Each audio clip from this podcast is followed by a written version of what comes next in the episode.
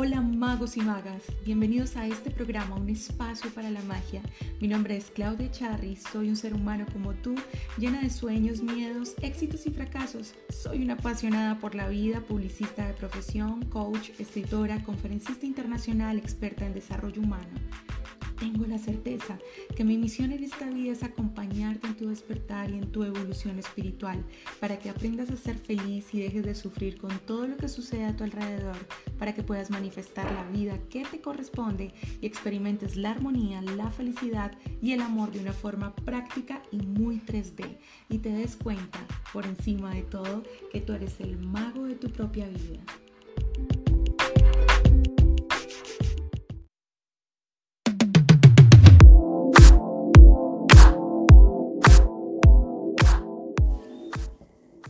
Torno al sexo hay mitos, tabúes y diversas creencias que dificultan hablar del tema.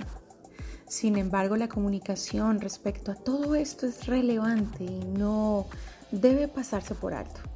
Pero ¿cómo hablar del sexo?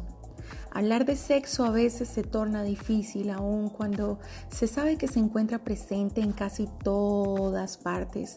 De hecho, para muchas personas no es fácil participar de este tipo de conversaciones, ya sea porque sienten vergüenza o bien porque les resulta confuso. Por otro lado, hay quienes no saben distinguir entre qué es sexualidad o qué diferencias existen entre el sexo y el género. Estas y muchas otras dudas siguen persistiendo a pesar de que ahora es relativamente más fácil tener información al respecto. Pero nuevamente, ¿por qué es tan difícil hablar del sexo? En casi todos los espacios se torna un tema de difícil abordaje. Por ejemplo, hay padres que todavía no explican a sus hijos sobre el tema hasta que ellos mismos les preguntan. No obstante, Hoy se sabe que es importante que los padres hablen de estos temas con sus hijos, ya que hace parte de su educación. Asimismo, hay parejas que tampoco consiguen hablar de sexo, lo cual implica las relaciones, pues ninguno llega a saber cuáles son los gustos sexuales o preferencias del otro. Mientras que sea difícil abordar este tema, siempre habrán dudas, confusiones y poca comprensión del otro. Hablar de sexo no es lo mismo que hablar de sexualidad, ya que existen diferencias entre ambos conceptos. Mientras que el tema siga siendo un tabú, la confusión seguirá reinando.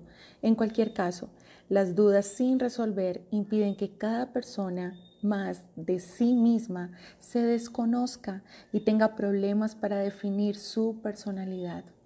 Algunos lugares ya tienen claro, en algunos lugares ya tenemos claro cuál es el término de la sexualidad y esto implica un conjunto de condiciones anatómicas, psicológicas y afectivas que caracterizan a cada sexo, o sea, es decir, que esto se convierte en un concepto bastante amplio en el que engloba el concepto del sexo en sí como, como él mismo. Por esta razón, hacer alusión al tema de la sexualidad implica considerar aspectos sociales, culturales y cualquier otro condicionante en la vida de la persona. De lo que no hay duda es que este tema se debe integrar a la vida cotidiana con el propósito de aclarar tantas confusiones existentes hay constantemente. Es necesario que se promueva para la reflexión sobre la sexualidad y derrumbar todos los mitos sobre el sexo. Esto permite acabar con cualquier tipo de pensamiento que, en lugar de esclarecer, someta a los individuos a sentir culpa y temor. Ahora, ¿cómo podríamos hablar de sexo? Ya he explicado que hablar de sexo no es lo mismo que hablar de sexualidad, porque este último concepto es mucho más amplio.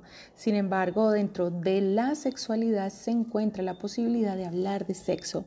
Así pues, la intimidad y el placer se pueden expresar por medio de ciertas creencias, pensamientos, actitudes, fantasías, normas, valores, entre otras.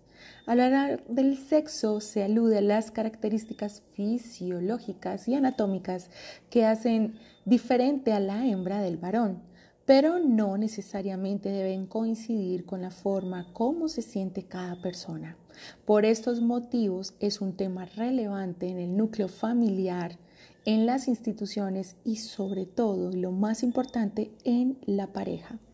¿Qué pautas puedes tener en cuenta al momento de hablar de sexo? Primero, asumir que es un tema vital, es decir, que forma parte del ser humano. Segundo, reconocer su importancia. O sea, lo más ilógico es vivir sin, pretender hablar de sexo porque forma parte de una de las dimensiones de la vida. Tres, abordar el tema en sí, tratando de evitar tabúes que existen sobre el tema. Lo más importante es la información clara y veraz. Cuatro, compartir con la pareja. Para poder conocerse mejor y reconocer sus gustos y deseos, hablar de sexo en la pareja refuerza esa intimidad.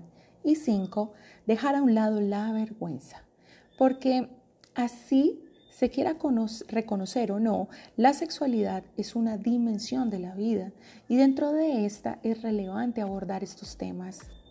Espero que esta información sea de gran utilidad, espero que te haya gustado este episodio y más adelante nos veremos con más temas de amor propio, autoestima, sexualidad y relaciones de pareja. Te envío un abrazo de corazón a corazón.